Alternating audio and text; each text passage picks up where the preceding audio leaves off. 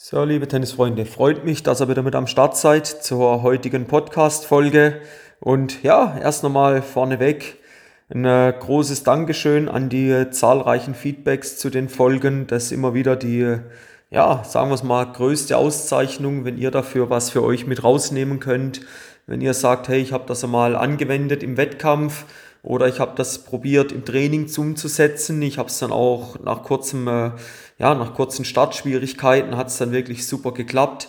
Also das ist immer die äh, größte Auszeichnung und ja, vielen Dank dafür, für die äh, zahlreichen Rückmeldungen immer.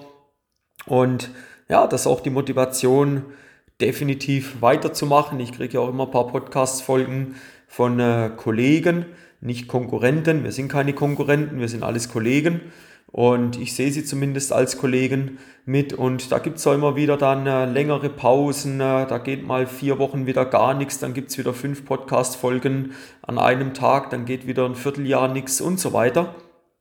Und ich sage, das Ziel muss einfach sein, und das ist meine Motivation, einmal die Woche eine Podcast-Folge euch rauszugeben, mit dem Ziel, euch einen Mehrwert auf den Weg mitzugeben, euch Möglichkeiten zu zeigen, wie ihr, euer, wie ihr euer Spiel in Zukunft noch einfacher optimieren könnt. Und heutiges Thema, auch wieder so ein bisschen aus einigen Coachings in den letzten Tagen raus entstanden, das Thema Aufschlag. Und ja, serviere mit Köpfchen, sage ich da nur. Und das ist die Tage immer wieder gefallen, dass ich Spieler, Spieler, ja, mal ermuntern musste, sie motivieren musste, den Kopf einzuschalten. Weil die Spieler, um das mal kurz auf den Punkt runterzubrechen, sie wollen jeden Aufschlag zeigen, in jeder Variante, also von allem etwas, wieder das Prinzip, möglichst viel in den Rucksack reinladen aber das Problem ist, möglichst wenig funktioniert effizient. Und nochmal, es geht jetzt um das effiziente Spielen. Ne? Es geht nicht darum, ob du einen Kick gut spielst, technisch betrachtet, sondern wie effizient du ihn spielst. Und wenn wir uns die drei Aufschlagvarianten nochmal anschauen, Flat, Slice, Kick, dann Tuse-Seite, Einstandsseite, Vorteilsseite. Und dann sage ich, jetzt unterteilen wir doch mal das Aufschlagfeld in drei Aufschlagzonen. Außen, Mitte, Innen. Ja, jetzt wird der eine oder andere vielleicht sagen, ja, aber Timo, in Mitte auf dem Körper, das musst du doch Körper Vorhand, Körper Rückhand noch unterscheiden. Da sage ich, ja, aber nicht auf dem Niveau, wo wir hier reden. Ja, also wenn du den auf den Körper kriegst, ob der Vorhand dann oder Rückhand ist, lass das mal hinten angestellt. Und auch wieder, wenn wir eine Breite haben von 4 Meter und jedes Zielfeld ist 1,30 Meter breit, hast du mehr Trefferfläche zur Verfügung, wie wenn wir vier Zielflächen ausgeben. Und wenn ich dann ansage in Stresssituationen von dir, so serviere mal Kick auf Körpervorhand, dann bin ich gespannt, wie du das abrufst. Vor allen Dingen wie, bin gespannt, wie solide du das abrufst, wenn es wirklich in der Matchsituation drum geht. Und da glaube ich, müssen wir das Spiel auch wieder ein bisschen einfacher gestalten. Wir haben die drei Service-Varianten, die haben ihre Berechtigung, komme ich aber gleich auch nochmal dazu. Und wir haben diese drei Serviceboxen. So, wenn wir uns das jetzt in der Form so anschauen, da müssen wir nochmal sagen, haben wir eigentlich, wir haben drei Trallarten und wir haben drei Boxen. Dann haben wir, wie viele Aufschlagvarianten haben wir? Wir haben auf jeden Fall mal neun Varianten. So, wie viele Varianten trainierst du denn? Wie viel Zeit verwendest du in der Woche für Aufschlagtraining? Wie sieht das bei dir aus? Und da sieht die Realität so aus, dass ja die wenigsten sich mal einen Ballkorb nehmen, mal einen Kübel Bälle nehmen und frei aufschlagen gehen. So, das heißt, und das ist gar nicht bös gemeint, versteht mich da bitte nicht falsch, das ist die Realität. Und jetzt wollt ihr aber maximalen Profit, aber ihr trainiert es ja gar nicht. Also man findet den Fehler selbst, ja? Man findet den Fehler. Jetzt sage ich, jetzt brich doch mal auf drei Aufschlagzonen runter. Außen, Mitte, Innen. Welchen Aufschlag kannst du als Bestes? Nehmen wir als Beispiel den Kick. So, jetzt überlege dir, Einstandsseite, welche zwei Zonen lassen sich als Rechtshänder für dich mit Kick am einfachsten anspielen. Das ist die Mitte und das ist Innen. dann trainiert doch den mal am meisten. Mach doch erstmal den. Auf der Vorteilsseite wäre es Mitte und Außen. Ja? Trainier doch den. Aber dann trainier doch mal deinen Kick bis zum Umfallen, bis der ein richtig geiles Level hat. Okay? Und da so die Ermunterung an euch, brecht mal eure ganzen Trallarten, die ihr scheinbar ja alle so toll könnt, die im Wettkampf aber nicht kommen, brecht die doch mal auf einen Schlag runter. Und diesen einen Aufschlag, den spielt ihr wann immer möglich im Training, in Sparingsmatches, im Wettkampf. Und dann schaut mal, wie weit ihr kommt. Und ich weiß, jetzt höre ich schon dieses Aber von ganz, ganz vielen Leuten. Ja, aber dann weiß doch der Gegner, was ich spiele. Und jetzt?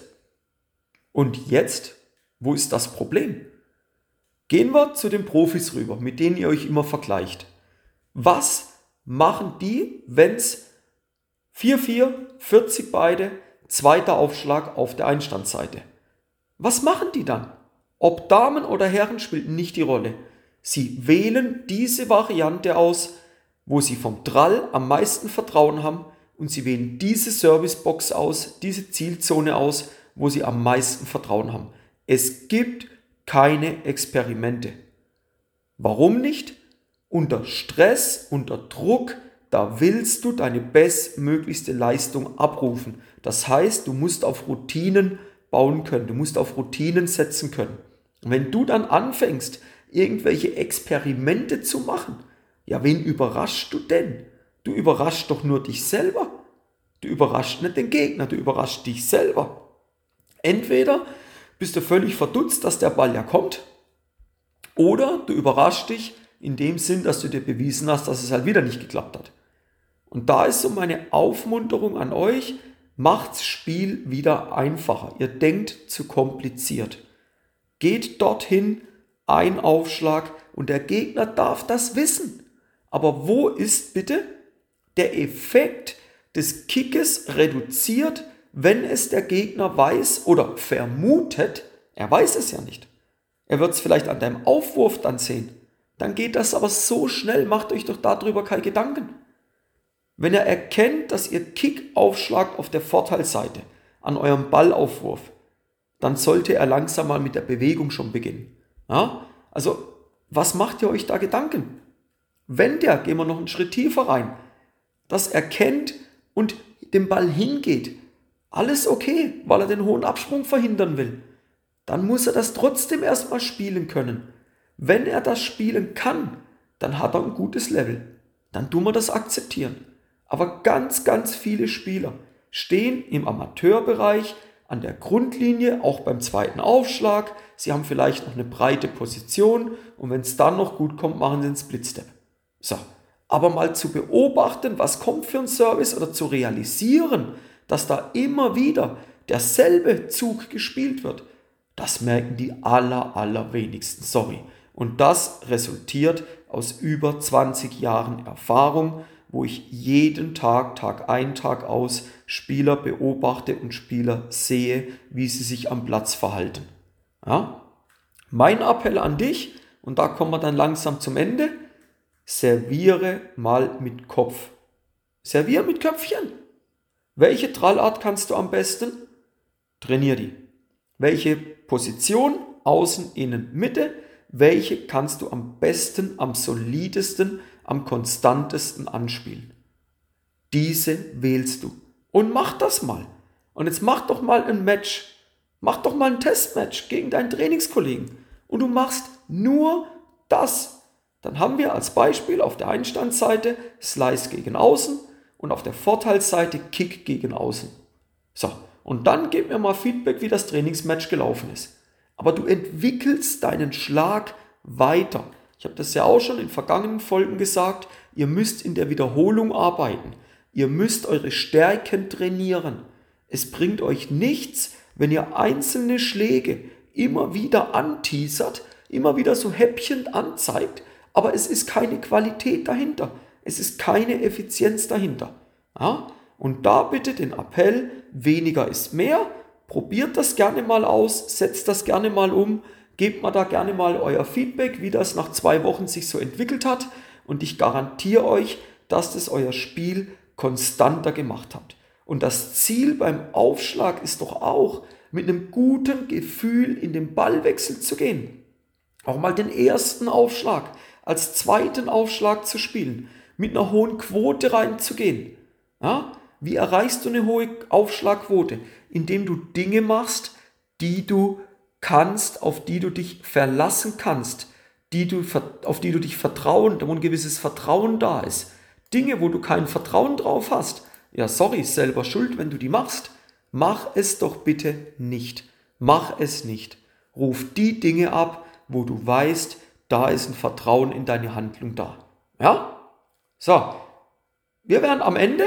Schau, dass du in die Umsetzung kommst. Heißt, du gehst an den Platz, du trainierst das jetzt und in zwei Wochen gibst du mir da gern mal ein Feedback. Wenn da Fragen, Unklarheiten sind, einfach mal Kontakt aufnehmen. Wie zum Beispiel, komm in die interne Facebook-Gruppe Tennis Hacks für deinen großen Sieg am Wochenende. Da gibt es auch schon mal jetzt die Ankündigung am 9. Juni 20.30 Uhr wertvolle Tipps über Fehler, die ihr in der Match-Vorbereitung, die ihr im Vorfeld eines Tennismatches doch bitte nicht machen solltet. Also was für Fehler solltest du tunlichst vermeiden, wenn du im Wettkampf, im Trainingsmatch, wo auch immer, deine bestmöglichste Leistung abrufen möchtest. Ja? Wer noch nicht in der Gruppe ist, da zügig beitreten und dann freue ich mich in der nächsten Podcast-Folge wieder mit euch am Start zu sein. Danke für eure Aufmerksamkeit und eine gute Trainingswoche euch und wir hören uns in der Zukunft. Bis dann, euer Timo von Tennis Tactics.